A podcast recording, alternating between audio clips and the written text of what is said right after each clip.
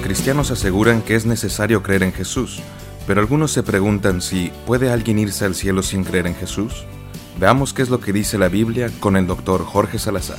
La respuesta corta es no, no se puede. Pero antes que nada, debo aclarar que nadie se va al infierno por no creer en Jesús, sino por culpa de su pecado. Dios es un Dios santo y el pecado no puede estar en su presencia.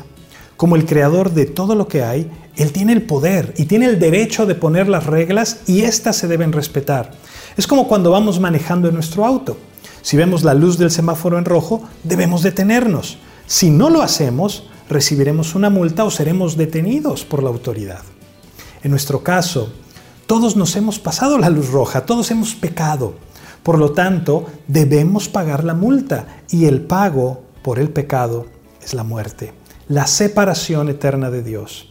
Sin embargo, Jesús vino a pagar en nuestro lugar, de manera que para librarnos de pagar la multa, tenemos que aceptar el pago que Cristo ha hecho. Es por ello que solo en Jesús tenemos salvación.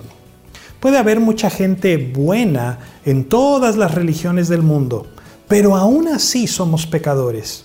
Una buena persona que es budista o musulmán o hindú o sencillamente de alguna etnia desconocida, no puede ir al cielo a menos que crea y le rinda su vida a Jesús. Ahora, la pregunta no es si alguien que no haya escuchado de Jesús será, se irá al cielo, porque Cristo encuentra la manera de revelarse hasta en el lugar más recóndito de la tierra.